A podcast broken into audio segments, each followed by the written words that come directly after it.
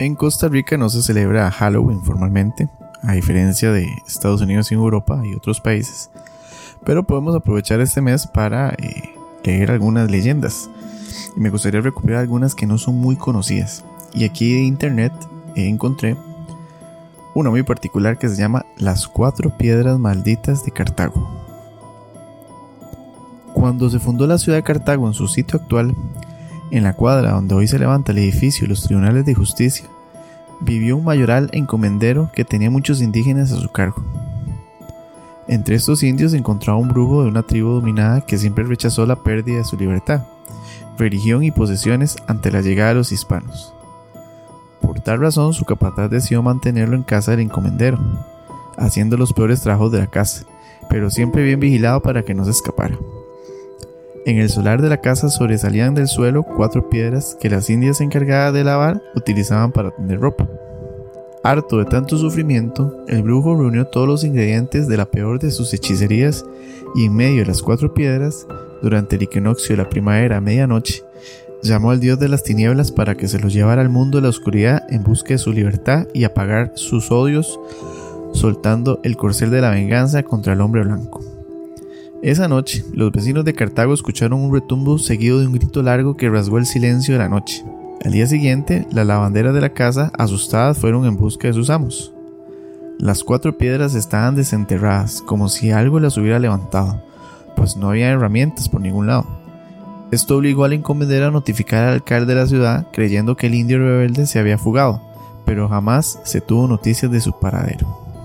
La esposa del mayoral llamó al cura de la ciudad, quien bendijo todas las esquinas de la propiedad para apaciguar el terror de la dama.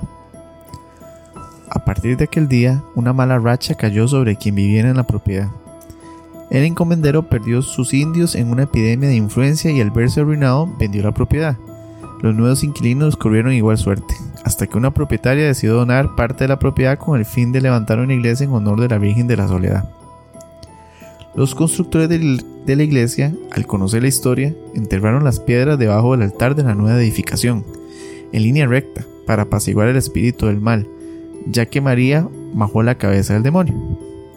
Antes de enterrarla, bautizaron las piedras con los nombres de Sagua, Gona, Petrona y Bilba, sin dar razones del por qué esos nombres.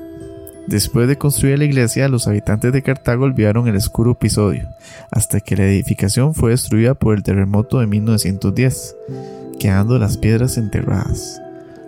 La propiedad se utilizó para construir por un tiempo el hospital de Cartago, pero fue necesario cambiarlo al otro lugar. Más adelante, la propiedad se convirtió en la famosa Plaza de la Soledad, donde se celebraron las fiestas angostinas y otras actividades durante muchos años.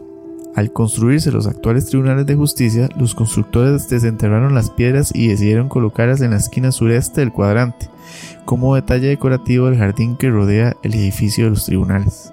La maldición cambia toda acción que se hace en medio y cerca de las piedras hacia el lado negativo, pero nunca algo negativo se convertirá en positivo. Si una pareja de novios se besa a tocar alguna de estas piedras, jamás llegará a algo formal y bueno. Si es cosa de negocios, no hay capital resistente porque la inversión será desastrosa. El brujo se dio cuenta de la ambición y débil amistad del hombre blanco.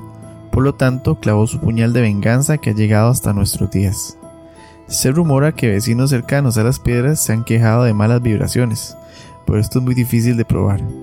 Hasta aquí la historia de las cuatro piedras malditas de Cartago. Bueno, es una historia muy interesante, nunca la había escuchado.